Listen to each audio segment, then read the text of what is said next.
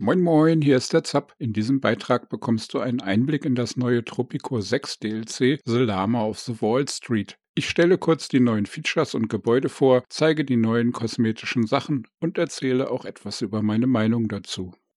Vor allem soll dir dies aber alle wichtigen Infos bringen, damit du selbst entscheiden kannst, ob das DLC für dich interessant ist oder nicht. Wichtiger Hinweis noch, dieses Tropico 6 DLC kann man nur benutzen, wenn man das Grundspiel bereits besitzt. Inhalt und Preis das DLC kostet derzeit bei Steam grob 10 Euro Grundpreis. Darauf gibt es aber zum Release einen 15% Rabatt, so dass es mit 8,49 Euro angeboten wird im Moment. Für alle anderen Plattformen dürfte der Preis vergleichbar sein. Wer das Hauptspiel Tropico 6 bereits vor dem 10. Januar 2019 erworben hatte, bekam das DLC kostenlos freigeschaltet. Dies gilt für mich und ansonsten wohl nur PC-User, die am Beta-Test teilgenommen haben. Neues Feature Marktdynamik.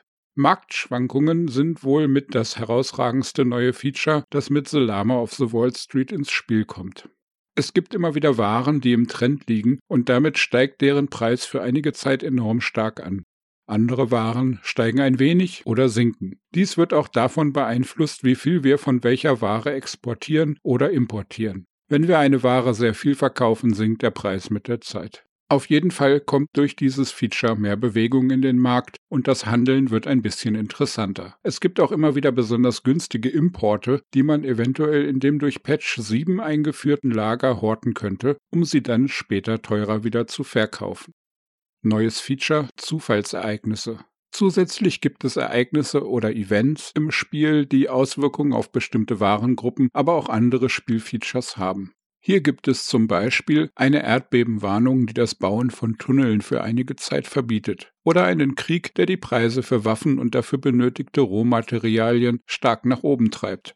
Auch eine Fäulnis, die die Fruchtbarkeit aller Pflanzen für einige Zeit um 40 Prozent senkt, kann für Herausforderungen sorgen, wenn sie einen ungünstig erwischt. Diese Ereignisse halten dann immer einige Zeit lang an und bringen etwas Abwechslung in den Spielablauf. Der Broker bietet aber auch eine Option, Ereignisse vorzeitig zu beenden, die aber 4500 Dollar Schwarzgeld kostet. Neues Feature Soziale Sicherheit-Verordnung.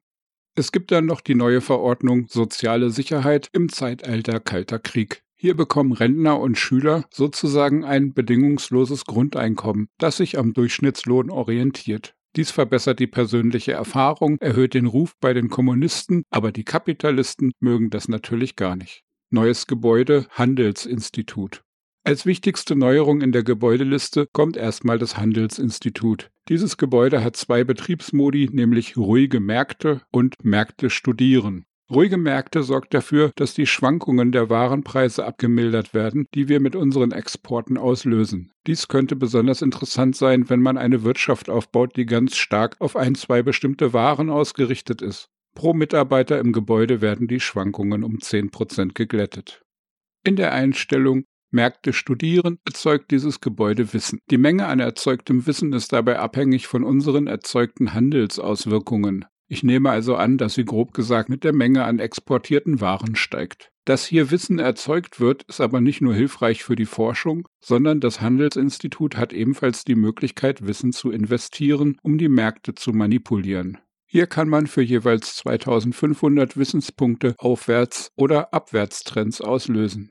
Wählt man diese Aktion, bekommt man drei zufällige Gruppen von jeweils drei Waren angeboten, die man steigen oder sinken lassen kann. Durch die Zufallsauswahl der Waren ist es nur bedingt steuerbar, aber trotzdem eine nützliche Funktion. Als letztes und bestimmt nicht unwichtigstes Feature zeigt das Handelsinstitut an, welche Waren aktuell Aufwärts- und Abwärtstrends unterliegen. Hier wird für bestehende Trends exakt angezeigt, wie lange diese noch halten. Und außerdem werden kommende Trends vorhergesagt. Mit diesem Wissen kann man, wenn man das durch Update 7 neu hinzugekommene Gebäudelager geschickt nutzt, Waren im Downtrend horten oder sogar importieren und mit Gewinn verkaufen, wenn sie in den Uptrend gehen.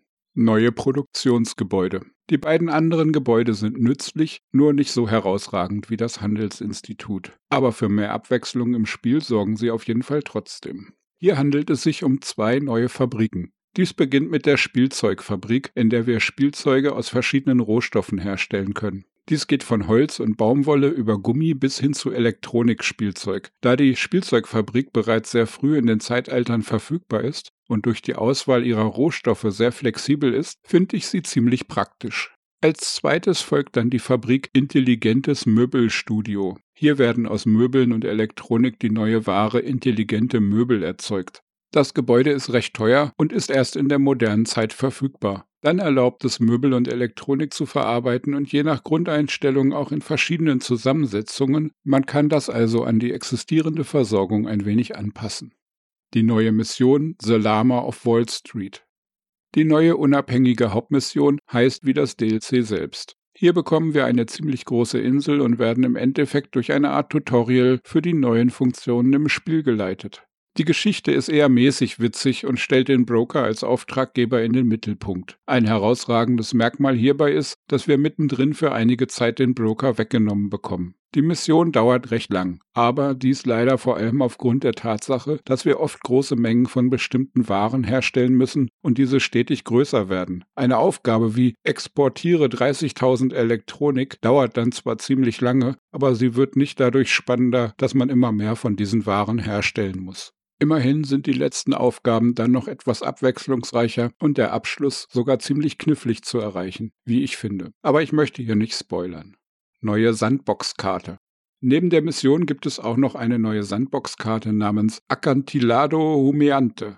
Diese neue Map gefällt mir ganz gut, scheint auf den ersten Blick ausgewogen zu sein und nicht zu zerklüftet. Hier gibt es also auch noch neues Spielmaterial für Sandbox- und Multiplayer-Spiele. Neue kosmetische Sachen. Für die Anpassung von El Presidente und seinem Palast bekommen wir mit diesem DLC dann noch ein paar neue Optionen.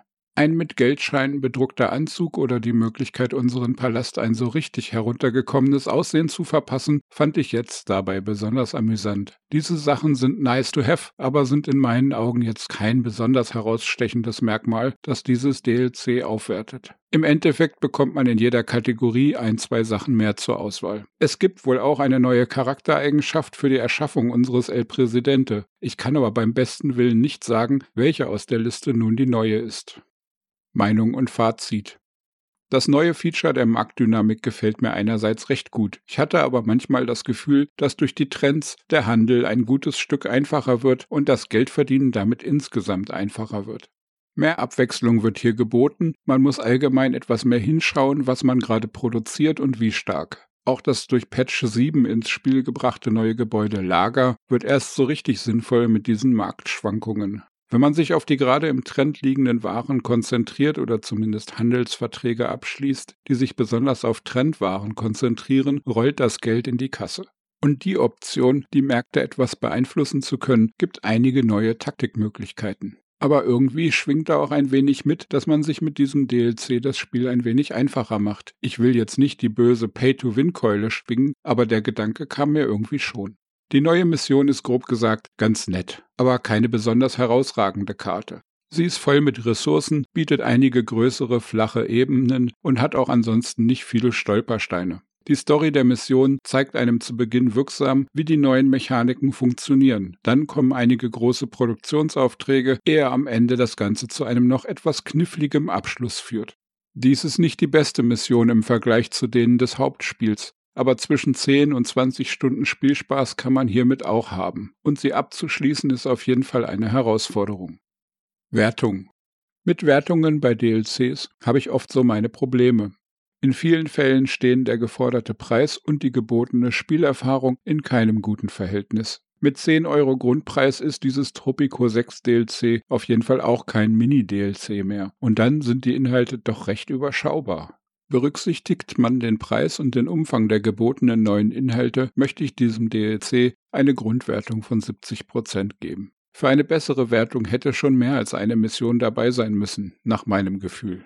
Wenn man das DLC für weniger als 10 Euro bekommen kann, durch einen Sale oder durch den momentanen Einführungsrabatt bei Steam, verbessert sich diese Bewertung noch je nach Rabatt um einige Prozente nach oben. Wie gefällt dir das Lama der Wall Street? Hast du Fragen dazu oder möchtest du einfach mal generell deine Meinung zum Spiel oder zu meinen Beiträgen loswerden? Dann schreib mir bitte in den Kommentaren. Mehr Infos und jede Menge Tropico 6 Tipps und Tricks findest du auf meiner Webseite zapzock.de oder in den entsprechenden Playlists hier auf dem Kanal. Beides werde ich unten verlinken. Falls dir dieses Video nicht gefallen hat, dann weißt du, was du tun kannst. Ansonsten freue ich mich über einen Daumen nach oben und eventuell ein Abo. Falls du nichts verpassen möchtest, stell die Glocke auf alle und abonniere vielleicht meinen Newsletter. Dann wünsche ich dir einen tollen Tag, lass es dir gut gehen. Ciao, ciao, dein Zap.